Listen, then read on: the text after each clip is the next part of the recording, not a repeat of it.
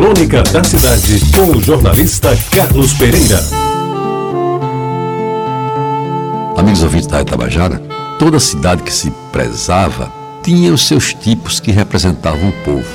Às vezes eram pessoas super inteligentes e por isso mesmo consideradas como doidas, porque a sua capacidade de inventar e produzir histórias ultrapassava a realidade do homem normal.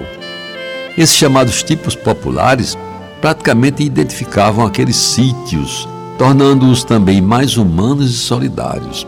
Tudo isso num tempo em que as pessoas se conheciam pelo nome, se cumprimentavam diariamente, conversavam potocas nas calçadas nas noites mais quentes e, sobretudo, sabiam de cor a história de sua cidade, que muitas vezes não passava de uma lenda, de crônicas ou de um itinerário sentimental construídos por um respeitável poeta local.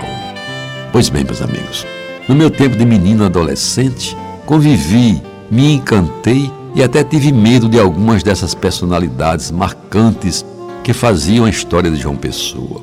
Recolhi agora algumas passagens desses tipos populares que a memória da cidade havia de ter guardado com muito mais carinho.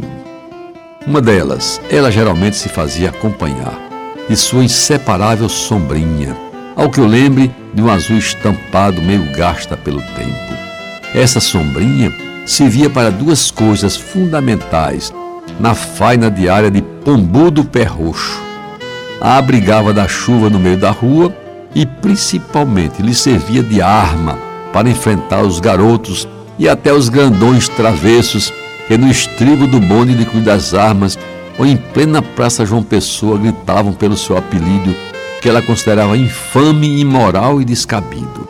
Além de umas boas bordoadas quando o alvo era alcançado, o agressor era saudado com um palavrão tão feio, de tão baixo nível, que as mocinhas casaidoras corriam as léguas. Meus amigos, Imbuzeiro era um morenão quase preto, forte como um touro, alto e de cabelo meio pichain, que dormia no pé de escada em Jaguaribe e vivia de esmolas dos mais generosos, ganhando alguns trocados em fazer propaganda de filmes em exibição no Cine Jaguaribe, um cartaz nas costas e na frente, um legítimo placar ambulante. Era calmo, porém perdia inteiramente a esportiva quando lhe chamavam de imbuzeiro e se escondiam atrás de alguma esquina. Ele partia para a briga e os seus desafiantes desapareciam em frações de segundos, pois ninguém era doido bastante para tentar enfrentá-lo. Outro era o velho Oscar.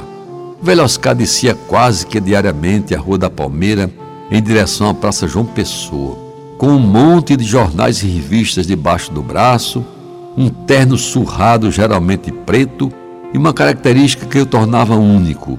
Tinha os polegares dos dedos dos pés tão grandes que os seus sapatos forçosamente eram abertos na ponta dos bicos a fim de permitir a passagem dos dedões. Outro era Davi. Davi, Davi era o presidente do mundo. Tinha discernimento para se envolver em discussões sobre a história da humanidade e, não raro, assumia o poder de Alexandre da Macedônia ou rememorava as batalhas grandes ganhas por Napoleão Bonaparte. O pior era quando nos ameaçava com a personificação de Nero, tentando pôr fogo no local da polêmica, fazendo arder inclusive os circunstantes que caçoavam dos seus poderes. E mocidade?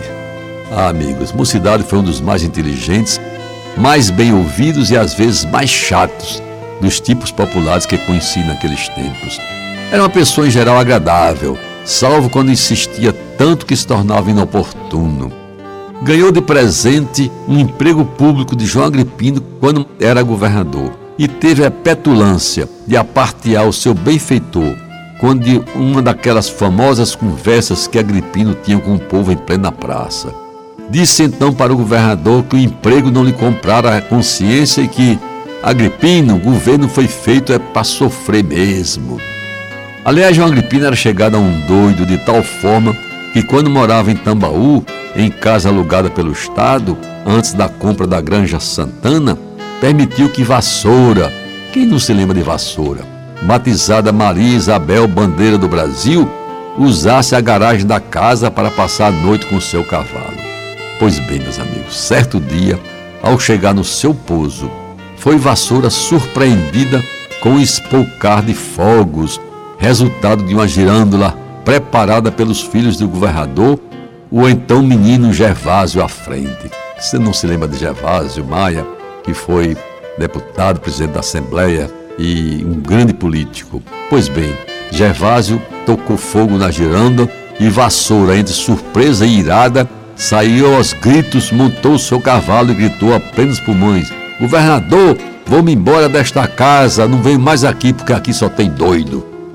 Você ouviu Crônica da Cidade com o jornalista Carlos Pereira.